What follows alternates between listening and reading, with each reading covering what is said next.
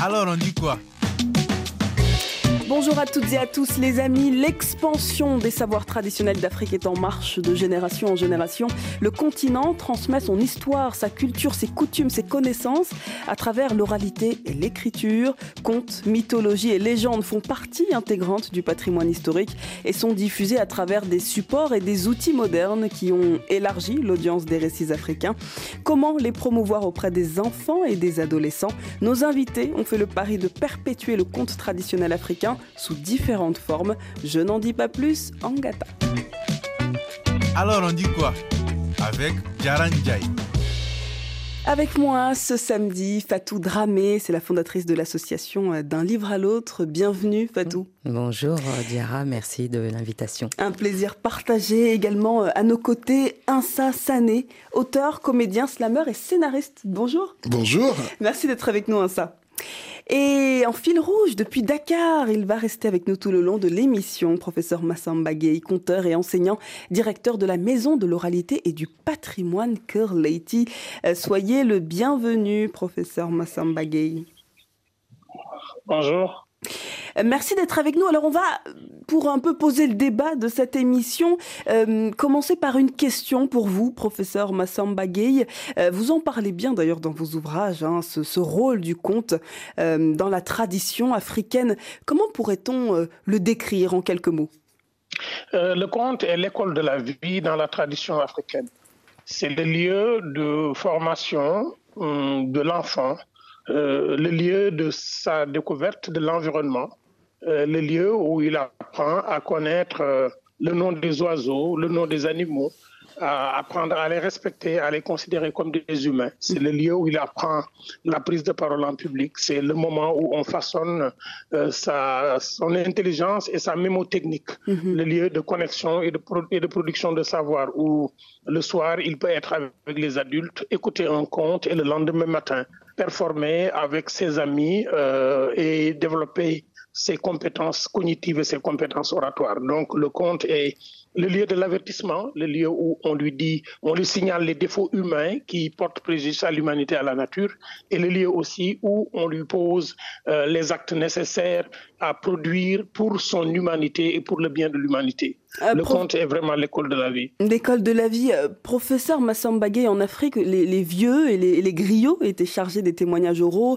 de cette transmission de la mémoire collective. Ils jouaient un, rôle déterminant dans l'éducation, vous l'avez abordé, un des jeunes, en racontant les gloires, en racontant les bienfaits des ancêtres, euh, une manière un peu de les mettre en garde hein, contre certains comportements et attitudes. Vous avez rédigé une thèse justement sur l'oralité. Euh, un mot sur son évolution euh, ce qui est sûr, c'est que le conte était une pratique sociale. L'évolution fait qu'aujourd'hui, le conte est devenu un art de la scène, entre autres en plus de la pratique sociale. Euh, et euh, ce que nous avons découvert, c'est que de tous les genres oraux, le conte était le seul démocratique. C'est-à-dire que l'accès du conte était libre et était permissif. Le roi pouvait faire un conte à l'intérieur de son discours et il surgissait comme un argument d'autorité. Euh, le prêtre pouvait, à l'intérieur de sa cérémonie, évoquer un conte qui servait aussi d'argumentation dans sa démarche. Et le conte n'est jamais réservé à la famille des griots. Les légendes, les mythes sont réservés aux familles des griots parce que ce sont des genres qu'on apprend avec un instrument. C'est en apprenant l'instrument pendant 20, 25 ans, la kora en Afrique de l'Ouest, le mvet euh, en Afrique centrale, euh, le khalam euh, sur les bords de l'eau. En apprenant ces instruments, en découvrant la vie, on apprend les légendes, les mythes, mais le conte est d'accès démocratique et toute personne, homme, femme, enfant, roi, euh, sujet, tout le monde pouvait dire le conte. Ce que nous avons découvert, c'est que pendant, euh, euh, pendant sa trajectoire, le conte a gardé ses thèmes. Mhm. Mais le conte a, a, a, s'est adapté à la ville par appropriation et par adaptation. Appropriation de tous les espaces. Le conte est rentré à l'hôpital, le conte est rentré euh, pour accompagner les soins. Le conte est rentré à l'école pour accompagner les nouvelles pédagogies. Le conte est rentré dans les bibliothèques pour servir de lieu d'animation et de pont entre l'oralité et, la lecture. Et nous avons découvert donc qu'en tant qu'art du spectacle, il mobilisait les instruments dédiés aux mythes et aux légendes et les mobiliser pour le khalam, le mvet et le kora et en faisait et en fait aujourd'hui ce qu'on appelle des instruments support et des instruments de récit. Mmh, c'est intéressant ce que vous dites, euh, professeur. Une réaction, hein, ça, sur, sur ce conte. Vous, comment il a fait partie ou il fait partie intégrante de votre vie Alors déjà, je suis complètement en accord avec euh, ce que dit euh, le professeur, et c'est justement ce sur quoi je m'appuie pour créer mes récits ici en France, parce que j'ai la chance de pouvoir publier beaucoup dans dans la jeunesse, dans la mmh. littérature jeunesse, et, euh, et ça participe du même élan, c'est-à-dire euh, pouvoir tisser des récits où euh, les, les, les, les, les, lecteurs peuvent s'identifier, où ils peuvent voir les écueils de la vie de tous les jours, où mhm. ils se voient également en transparence et où on leur indique parfois les dangers, mais en même temps, à la différence des contes traditionnels, euh, euh, dans mes récits, il n'y a pas de morale. C'est chaque lecteur qui doit se faire sa propre euh, aventure et qui doit se faire sa propre morale. Et à quel moment le conte est entré dans votre vie? Est-ce que petit, on vous lisait vous aussi des ah, contes ou vous J'ai eu la chance d'avoir vécu avec, voilà. avec, mes grands-parents, d'être né au Sénégal et, et je conseille à tous les enfants de plutôt grandir avec leurs grands-parents qu'avec leurs ah. parents parce que eux, ils ont le temps. Et mes grands-parents, effectivement, raconté beaucoup d'histoires. Mon grand-père euh, notamment, il racontait beaucoup de blagues et ça m'a nourri dans cette forme d'oralité. Mais euh, l'oralité euh, c'est bien, mais ancrer l'oralité dans, l'écriture, c'est encore, mieux, parce que, c'est ce qui fait euh, perdurer euh, ces, ces récits-là. Et donc ça a baigné notamment euh, mon premier roman qui est paru en 2006. Mhm. dans ce roman, on trouve des contes que j'ai inventés, mais qui sont largement inspirés des contes ouest-africains. Oui, on va en parler hein, justement de vos ouvrages. Peut-être continuer ce petit tour de table avec Fatou. Fatou, vous, quel rapport vous avez avec les contes Vous qui organisez un événement bon, autour de, de, de, de des livres de jeunesse, bien entendu, mais sous la thématique des contes, mythes et légendes africaines. Voilà, tout à fait. Pour cette neuvième édition du Salon du livre jeunesse afro-caribéen, euh, effectivement, le thème abordé, c'est contes, mythologie et légendes afro-caribéennes. Euh, durant ces trois jours, enfin, on avait la volonté, en tout cas, euh, durant cet événement, de se, de réfléchir, de se poser la question et de s'interroger sur la préservation de ces contes. Mhm. Donc, la préservation de ces contes dans toute l'Afrique, parce qu'ils sont euh, effectivement euh, collectés aussi, pas seulement écrits par les Africains, mais ils sont aussi collectés par les Européens. Voilà, et comment ils arrivent en France et qu'est-ce qu'on en fait, euh, la manière du collectage. Euh, donc voilà, c'est toutes ces interrogations qu'on va poser pendant ce salon. Et moi, effectivement, comme INSA, j'ai eu euh, la chance, enfant, enfin, j'ai aussi grandi, je suis d'origine sénégalaise et j'ai aussi grandi au Sénégal. Je suis mhm. arrivée ici qu'à l'âge de 10 ans. Et, et effectivement, moi, j'ai grandi avec ma grand-mère également. Donc, l'éveillé de contes, d'histoires. Vous avez connu. Hein. Voilà. Et mm. euh, le village où j'ai grandi avec ma grand-mère, c'est Balou, à 800 km de Dakar. On a d'ailleurs une légende d'un. Donc euh, là, c'est un, un, comment, un mythe aquatique. Donc c'est pas un moment de l'eau, mais là c'est un, un, homme apparemment qui est très un monstre effrayant mhm. euh, du, du, fleuve. Euh, voilà. C'est euh, le mamiwata masculin. C'est le mamiwata masculin. voilà. Alors aujourd'hui, on parlait justement de, de, de se retrouver, de, de, ces jeunes qui se retrouvent éventuellement autour du feu. On en voit de moins en moins hein, en train d'écouter les histoires des fiers guerriers africains. Les traditions orales incarnées par les contes et les légendes ont-elles encore une place dans la société africaine? Eh bien, c'est la question que s'est posée notre correspondant au Niger, Olivier Assogbavi. On écoute son reportage et on revient de suite. À travers les contes et les légendes, les histoires des peuples voyagent de génération en génération. Plus encore, les contes et les légendes permettent de relier souvent les mondes des vivants à celui des morts. Au Niger, les contes de Diado Sekou resteront pour la mémoire collective une marque identitaire. Cependant, il faut reconnaître qu'avec la modernité et l'impact d'une culture occidentale axée sur la musique urbaine, les contes, les légendes ont du mal à faire une place chez la plupart des jeunes Nigériens.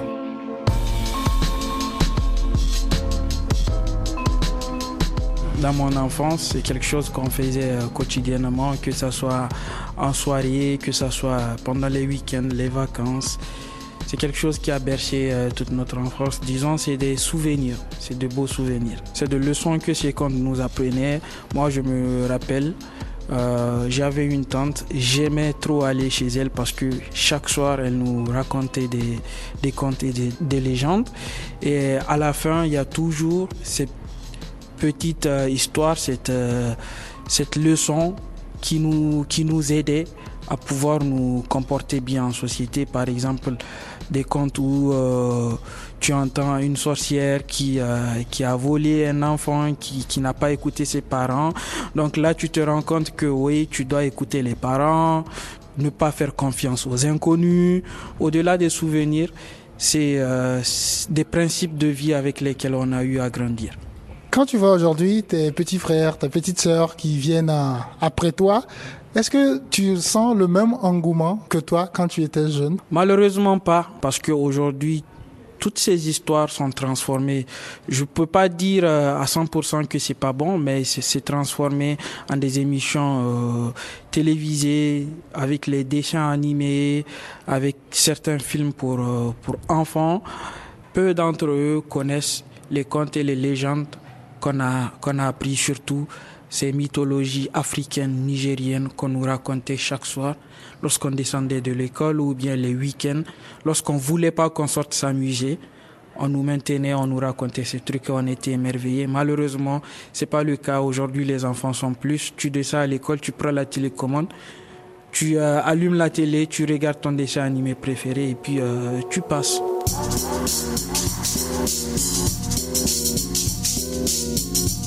Alors, j'écoute les contes et les légendes. Pour moi, c'est une identité en fait.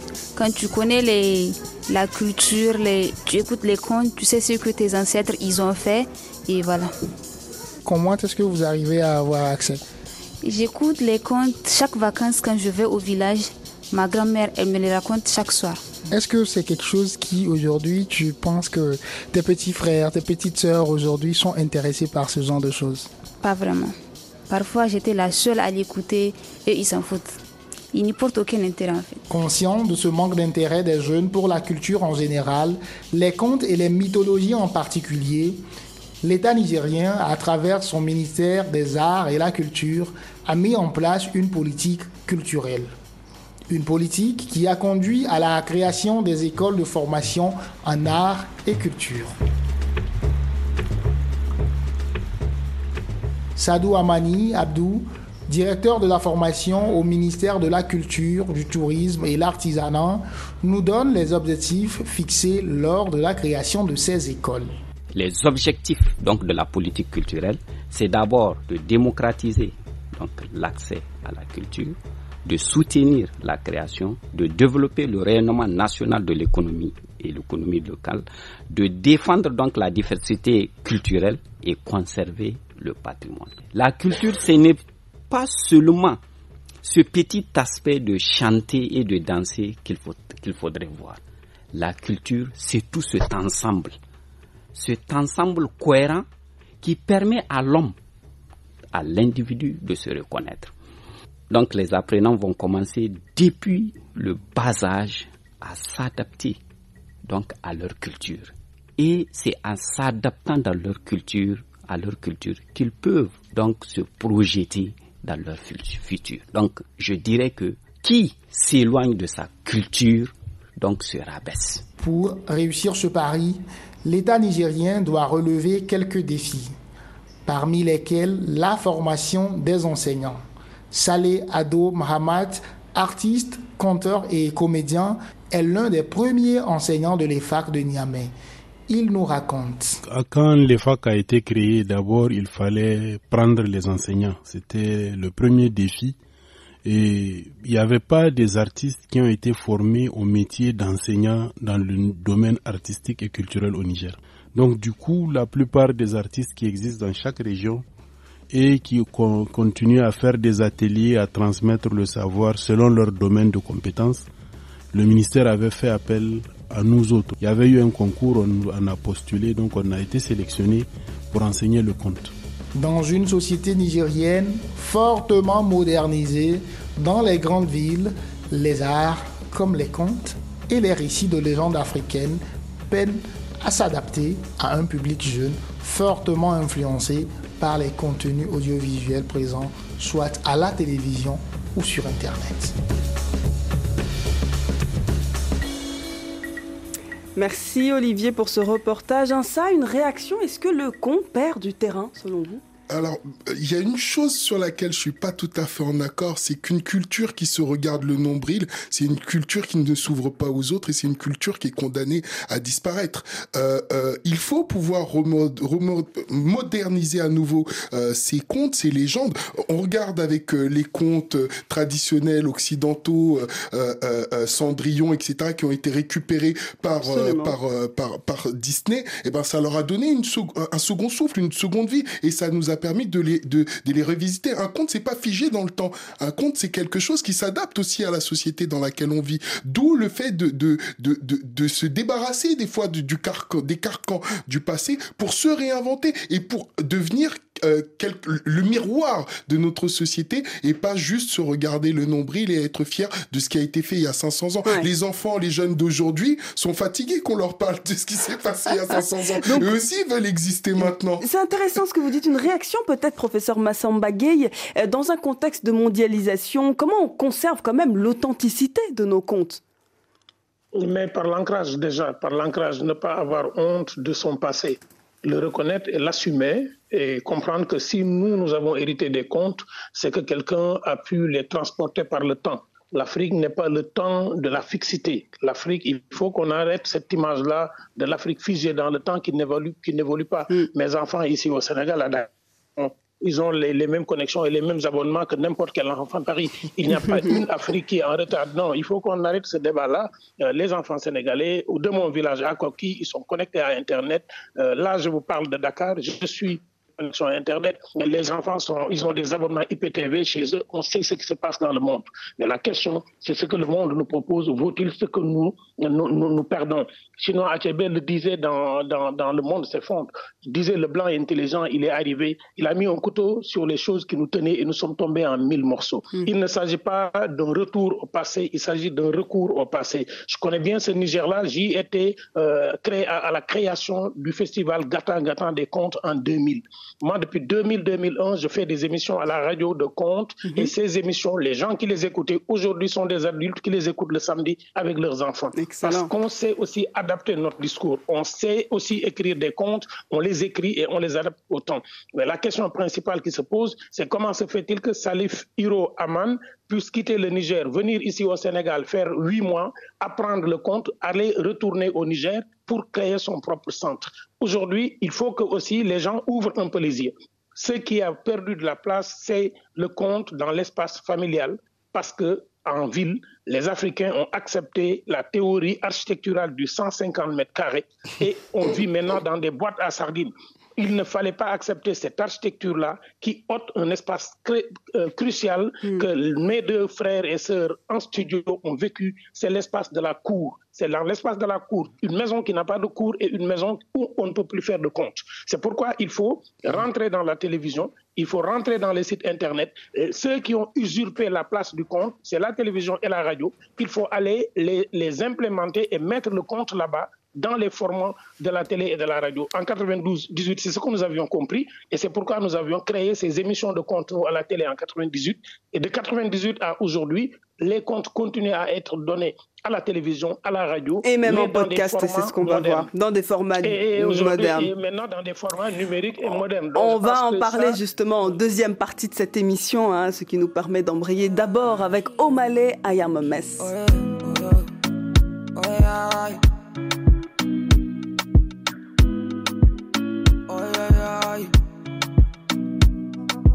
Sometimes I'm happy, sometimes I'm sad.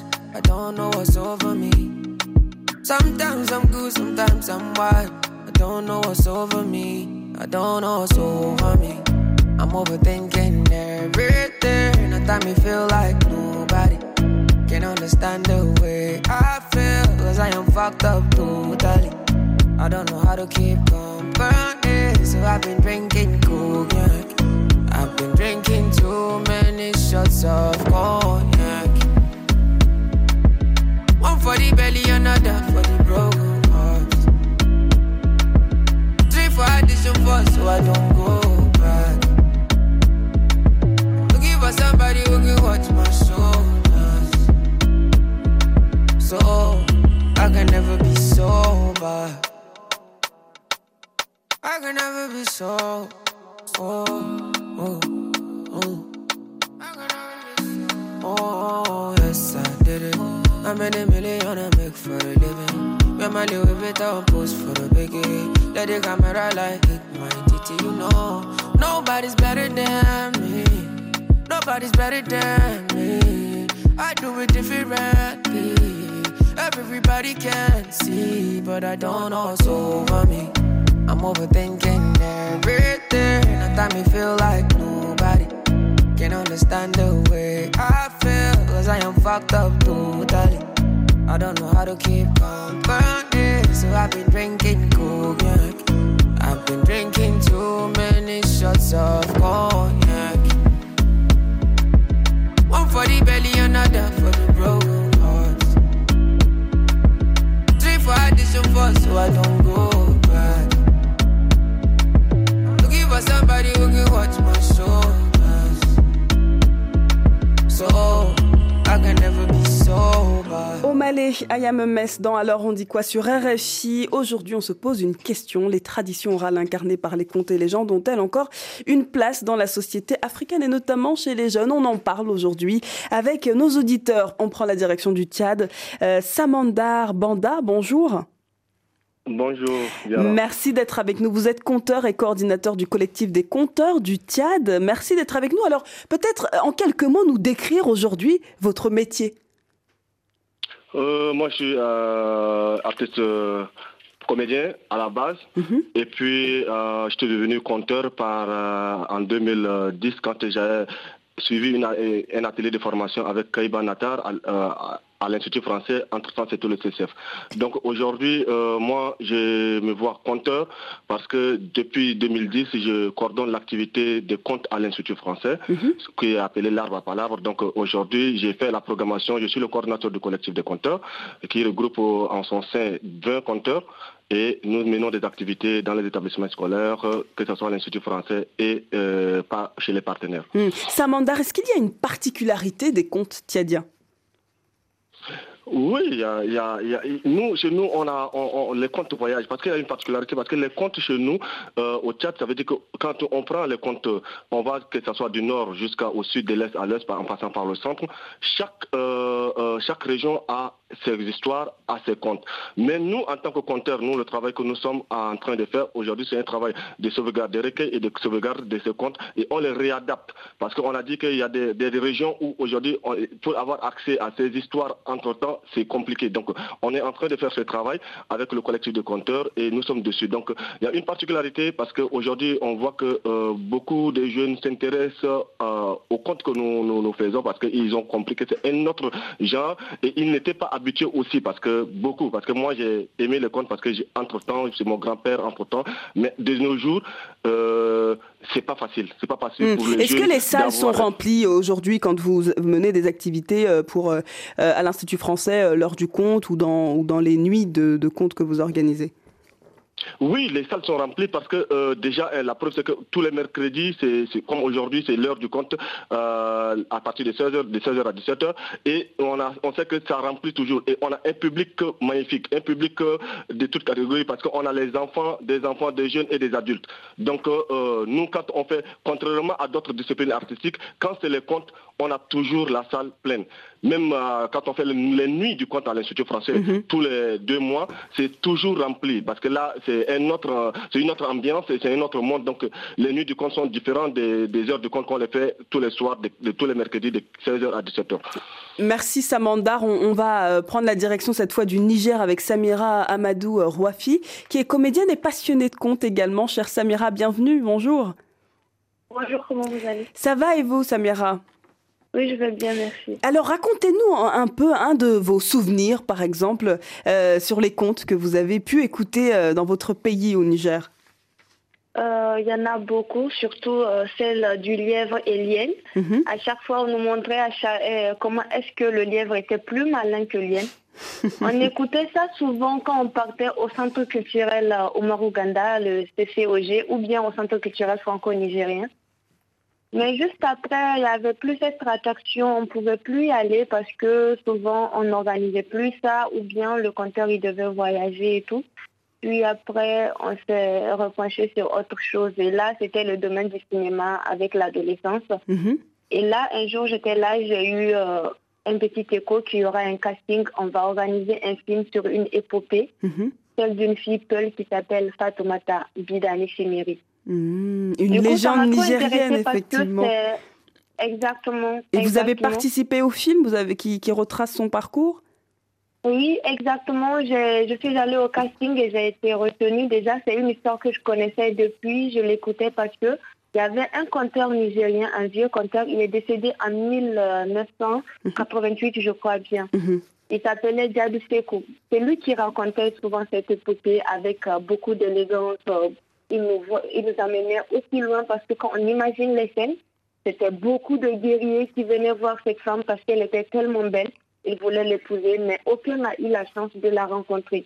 Et à chaque fois, elle envoyait sa bonne, euh, sa servante plutôt avec euh, sa bague. C'est avec la bague que la personne cause euh, durant tout son séjour. Et après, tu pars, tu laisses ton cadeau. Mais sa mère avait fait l'erreur en pensant que sa fille était la plus belle du monde pour aller dans un autre village qui s'appelle Star. Elle est allée là-bas, étaler toute sa richesse, euh, parce qu'ils étaient des peuls, ils vendent euh, du lait de vache. Donc elle est allée s'installer dans un joli moustiquaire. euh, Il y avait des servantes qui lui faisaient le vent, qui l'inventaient. Et il y avait à chaque fois, le jour du marché, le chef qu'on lâchait dans la cour du marché. Hmm, Alors on Il va pas dévoiler toute l'histoire, c'est pas le jeu Samira, on va laisser les gens à l'écho euh, se renseigner sur cette euh, Fatoumata euh, Dibani, cette légende nigérienne. Euh, en tout cas, merci hein, d'avoir euh, esquissé vos souvenirs avec nous euh, Samira et euh, bon vent à vous au Niger. Merci beaucoup. Merci à vous. Et cette fois on va parler de comptine, écoutez. Diara Loro Lora, Dioula, Burkina Faso. Diara Loro Lora, Dianti Sera Diarala, Diara Loro Lora, Dianti Sera Diarala, Esurugo Lora Lora, Dianti Sera Diarala, Esurugo Lora Lora, Dianti Sera Diarala, Dianti Sera Diarala. Vous venez d'écouter euh, un des dix sonores issus euh, du livre audio Berceuse et comptine d'Afrique. Sa fondatrice, euh, c'est Astou, Astou Diop, fondatrice de Vijana. C'est une entrepreneur dans l'âme, férue de lecture, et de là a débuté l'aventure Vijana. Astou, nous sommes en ligne avec elle. Bonjour. Bonjour. Ah, on a écouté euh, Diara, Loro, Laura, c'est ça?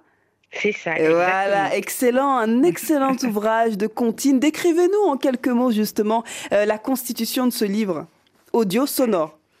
Alors, dans ce livre, on retrouve, on retrouve en fait euh, dix comptines et berceuses africaines. Mhm. Donc, euh, on a mis en avant dix langues africaines et dix pays africains. Là, on Donc, écoutait celle du Burkina Faso. Exactement. Mhm. Donc là, en, en- en ouvrant la page en fait du Burkina Faso, vous allez d'abord avoir des rappels culturels au niveau des illustrations euh, du, du, du Burkina. Ensuite, vous allez avoir euh, le titre de la cantine, la langue utilisée, le pays d'origine, une traduction en français et une traduction en anglais. Et enfin, euh, la petite puce qui vous permet d'écouter euh, cette magnifique.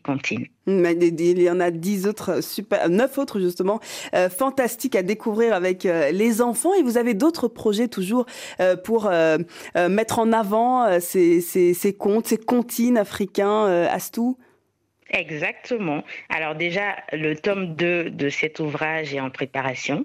Donc on va encore avoir euh, sous le même format de 10 nouvelles langues africaines et 10 pays africains qui seront mis en avant. Et au-delà de ça, il y a aussi un livre relatif au patrimoine culturel africain qui est aussi en, en préparation. Eh bien, excellent. Il faudra suivre euh, cela euh, avec attention, puisqu'on est là pour justement montrer euh, les richesses du continent africain. Un dernier mot sur l'amour des contes et de notre patrimoine culturel à Studiop. Alors pour moi, c'est la pierre angulaire hein, de, cette jeunesse africaine-là. Donc euh, s'y attacher, euh, les connaître et les transmettre, c'est un gage en fait euh, de valorisation de notre culture et de développement de ce sentiment d'appartenance-là euh, à ce continent qui nous est cher, qui est l'Afrique. Mm. Merci infiniment euh, Astou et puis euh, bon courage. Tenez-nous au courant pour la sortie euh, et du livre et bien sûr du tome 2 de ces comptines. Merci à vous. Merci beaucoup. Un Saint-Sané. Alors, on en entend de belles choses hein, avec euh, des, jeunes Africains du Sahel qui nous partagent un peu leur passion euh, pour les contes, les mythes, les légendes africaines. Vous, vous les écrivez euh, Je les écris, mais ils sont écrits pour être lus à haute voix. Eh bien, lisez-nous un extrait, tiens. Allez, un ça. Et celui un extrait de, Citer les Argonautes. Voilà. C'est le volume 3, Un été au quartier. Mhm. Quand on est jeune, on est con. À 20 ans, on est bête et méchant. Nos 20 ans, on les a eus dans des grolles de sept lieux. On rêve de trône. Mais c'est la tôle qui nous attend. On a toute la vie pour la foutre en l'air, alors on se donne des airs, on parle de faire du lourd dans le cash. On a 20 ans et on est bête et méchant. On se croit invincible. On rapporte des bibelots de la rue qu'on évoque comme si on citait la Bible. À 20 ans, on ne s'imagine pas 20 ans plus tard. La fin du brouillard, on sera pas là pour la voir. Ce qui est sûr, c'est qu'on parle de flingues, de putes de bringues, de raquettes, de crimes casse-tête. On braque des bouffons en disant, hé, file ta casquette, fais briller mes baskets. Et même qu'on le fait en riant, on bousille sa vie pour 20 cents. Une Mercedes-Benz On a le goût de l'Amérique comme du ketchup ends. On s'imagine en dealer, existence de barjo parce qu'on a lu un thriller. On clame que c'est pas une rumeur ce qu'ils disent, euh. Tu préfères le SMIC ou un paquet de dollars en 10 heures? bravo, bravo. Merci euh, Insa pour cette belle prestation. Alors finalement, c'est du slam que vous avez déclamé à l'instant. Euh, pourtant, c'est un ouvrage. C'est, en fait, c'est ce que je me tue à répéter. C'est le mélange de tout ce qui vit, de tout ce que j'ai rencontré dans ma vie. C'est le mélange du conte, de, de comment on raconte euh, une histoire à l'oral, comment on fait sonner des mots, comme ma rencontre avec les poésies, la poésie occidentale, avec les récits afro-américains du genre Chester Himes. Donc c'est toutes ces rencontres-là qui font que ça nourrit ma plume. Et ma plume, j'ai envie qu'elle parle, qu'elle chante. Et, ce faisant, dans Citer les Argonautes euh, euh, euh, plus spécifiquement, et eh ben on retrouve toute cette partie de chansons. Et d'ailleurs, à la fin du, du, livre, on a un code barre et on peut, on a un QR code, pardon, je suis trop vieux, et on peut écouter les fameuses chansons et les extraits tirés de, de ce roman. Merci infiniment. En tout cas, c'était magnifique. On continuera de parler de vos ouvrages, de votre parcours. Hein, ça, Sané également à vos côtés. Euh, Fatou, euh, Fatou, vous allez nous parler euh, de votre salon que vous organisez sous peu ici en France. D'abord, on écoute Wizkid, my way. This kind of body done leave, if we do, I'm your way. Or if you want, if you do, I'm my way. I. You I. I my.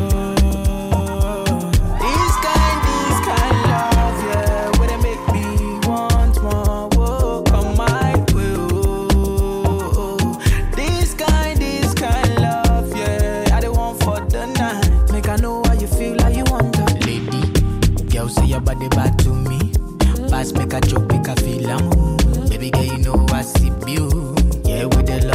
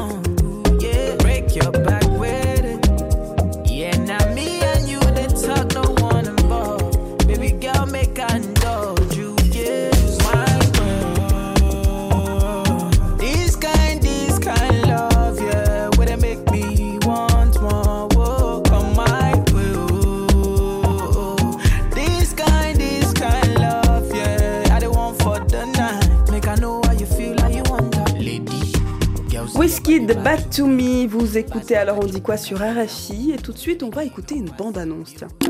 RFI Podcast. La bouche qui prend la parole doit avoir pitié des oreilles qui l'écoutent. Savez-vous pourquoi le pic frappe son bec contre le tronc de l'arbre? Pourquoi les hommes et les femmes ont perdu toute confiance en la fourmi? Et que valent le succès et l'argent au fond du ventre d'une cigogne à sac? Les réponses à ces questions pourraient certainement vous inspirer.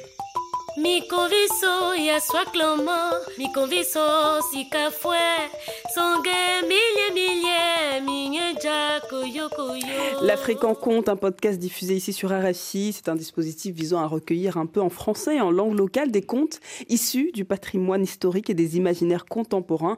L'idée, eh bien, c'est de les rendre accessibles au plus grand nombre sous la forme de podcasts et de fiction sonore. Une production du collectif euh, Making Waves avec euh, des livres pour tous. C'est une association en Côte d'Ivoire en partenariat avec RFI. On va justement euh, prendre en ligne Elvis Tano qui a participé à ce projet. Elvis, bonjour. Oui, allô? Elvis, euh, vous avez participé à ce projet L'Afrique en compte, le podcast euh, qui a été diffusé euh, sur, sur notre antenne. Décrivez-nous davantage ce projet. Un fabuleux projet, en tout cas, qui nous a permis non seulement, après la rencontre donc, de Making Wave, de partir auprès de certaines populations, des communautés villageoises, de certains euh, euh, chefs de, de quartier, de certaines écoles, et de pouvoir donc recueillir des contes euh, qui étaient déjà enseignés il y a longtemps à certains parents, puisque les enfants n'avaient plus ces comptes-là, et il a fallu vraiment qu'on puisse retravailler là-dessus pour pouvoir encore euh, faire revivre cela. Et surtout avec euh, la venue donc de, des nouvelles technologies, il fallait quelque chose d'assez vivant, d'où l'initiative donc de les présenter sous forme de podcast. Hmm. Euh, Elvis, dites-nous, après la rencontre de ces personnes et le recueil des comptes en, en question, quelles sont les difficultés que vous avez rencontrées? Vous avez participé à l'élaboration de ce, de ce podcast à plusieurs niveaux? Oui, parce que à la base, moi je suis documentaliste de formation et animateur donc au sein de- des bibliothèques. Et pour nous, équipe de des livres pour tous, nous n'étions pas encore euh, formés à. C'est vrai que nous accueillons souvent des conteurs au sein de nos bibliothèques, mais nous n'étions pas formés à, euh, à la trame du conte, à euh, comment rédiger un conte et tout ça. Donc aller vers ces populations qui nous donnaient souvent des contes en langue, il fallait déjà traduire ces contes-là en français et il fallait aussi euh, les adapter en, euh, en euh, de sorte à les rendre un peu plus vivants et qu'on puisse les enregistrer pour des podcasts. Et parce Donc que ce là, ne sont pas dû- que des comptes euh, ivoiriens, hein, c'est toute l'Afrique qui est concernée. Oui, oui. Il y a eu deux, deux sortes de collections, comme on peut le voir dans les différents ouvrages qui seront apparaître, tant au niveau de, de la France avec l'édition Grande Jeunesse et Nemba avec, euh, en, en Côte d'Ivoire. Ça a été des contes d'abord ivoiriens. Euh, il y a eu dix contes ivoiriens. Et après, quand on a vu que l'initiative était assez intéressante, on a dit pourquoi pas élargir euh, euh, cela à la communauté euh, ouest-africaine. Et à part donc le Cameroun avec l'un des compteurs, Bindanga Zolo, nous avons donc pu recueillir donc pas mal de, de, de comptes euh, de plusieurs nationalités, burkinabé, euh, malien, Mhm. euh, nigérien et pas mal d'autres. Et Elvis, un, un succès rencontré hein, avec ce podcast. Et en 2023, il est même prévu en Côte d'Ivoire un concours de contes dans les écoles, les collèges et les lycées. Tout à fait, tout à fait. Depuis la création, du moins depuis l'aventure en 2020 déjà, puisque c'était en 2020 que euh, nous avons pensé à ce projet avec euh, Making Web.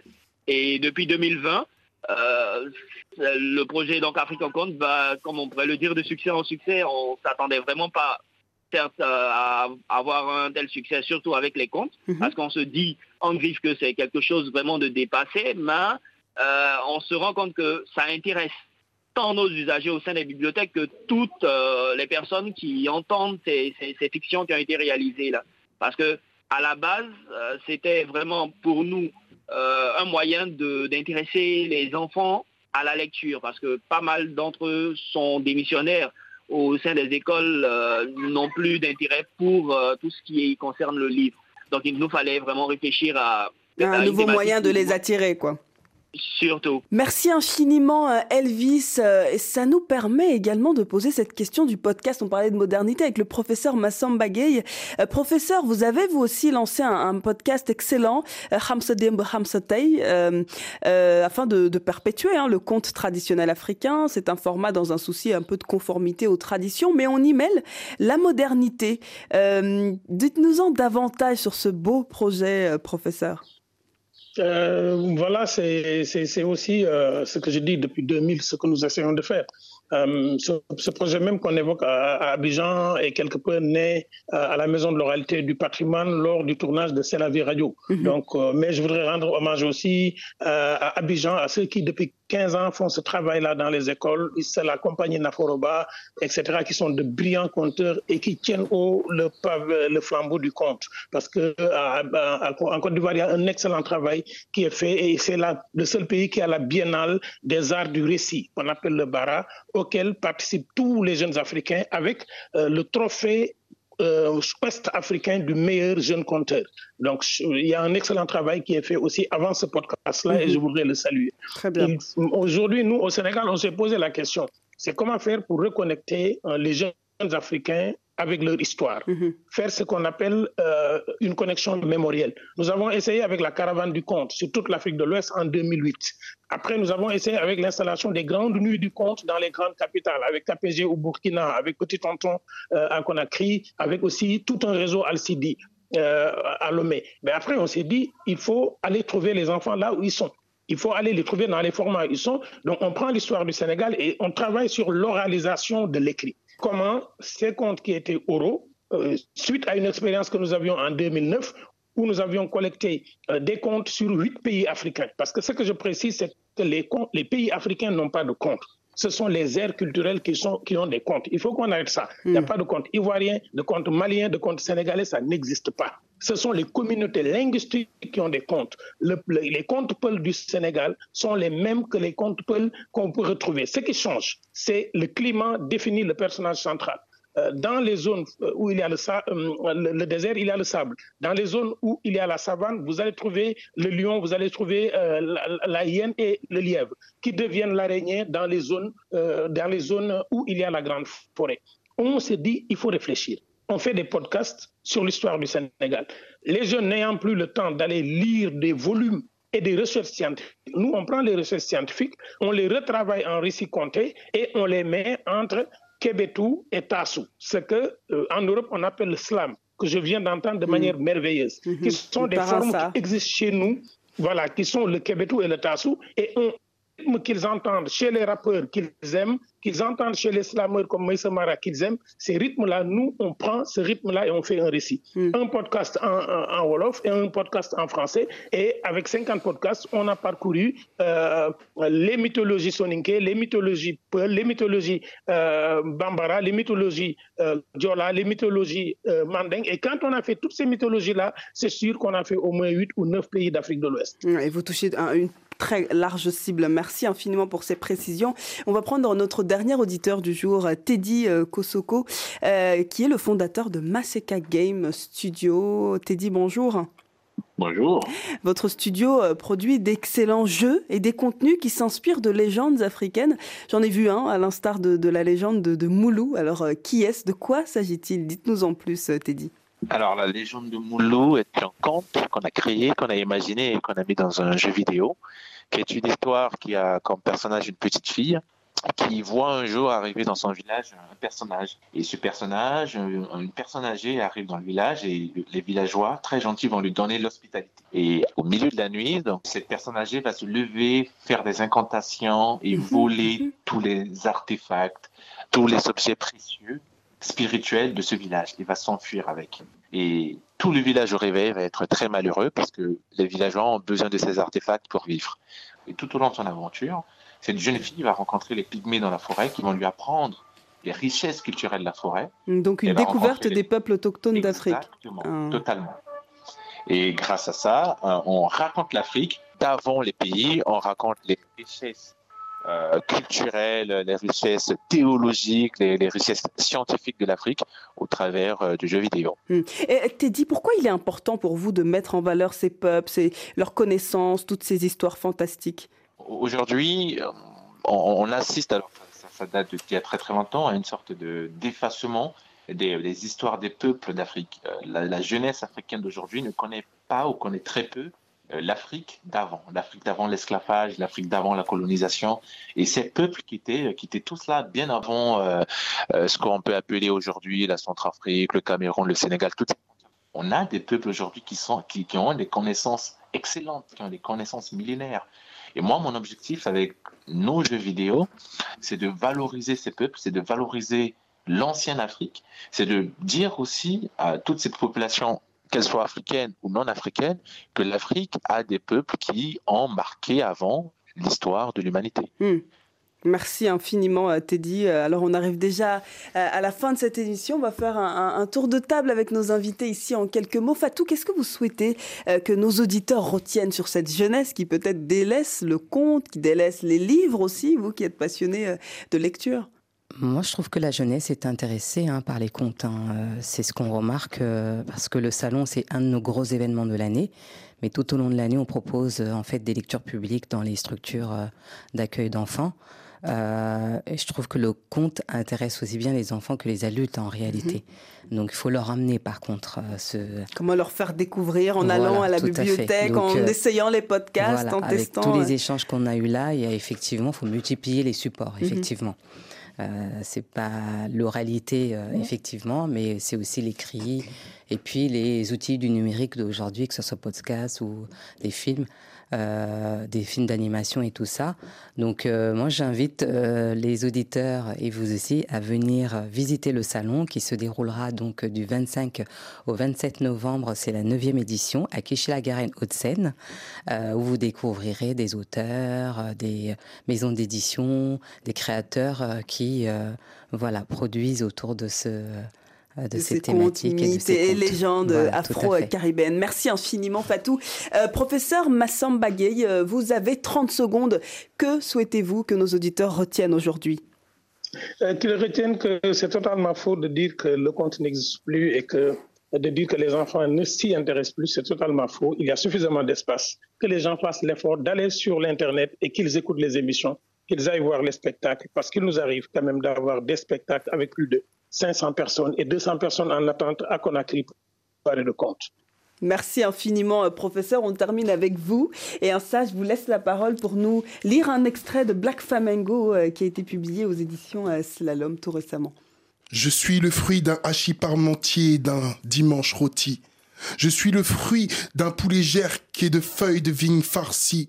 Je suis le fruit d'un voyage à travers les papilles et je déguste la vie. Je suis le fruit d'un foyer qui a l'air brisé. Je suis le fruit de travaux inachevés, des heures près du téléphone dans l'attente qui m'appelle.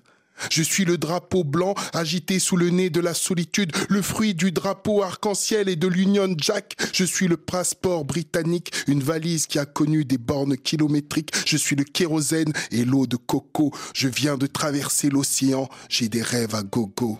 Et nous aussi, on en a plein à partager. Bravo, bravo, merci infiniment. Merci beaucoup. Euh, merci à vous, Fatou, également. Professeur, je vous remercie euh, d'avoir participé euh, à cette belle émission. J'espère qu'elle plaît à nos euh, auditeurs. En tout cas, on a pris du plaisir à vous écouter euh, chacun. Euh, je remercie toute l'équipe de l'émission, Beverly, Daba, Ablaï Gay et bien entendu Guillaume. On se donne rendez-vous la semaine prochaine sur RFI. Obnon Hagongol. À bientôt.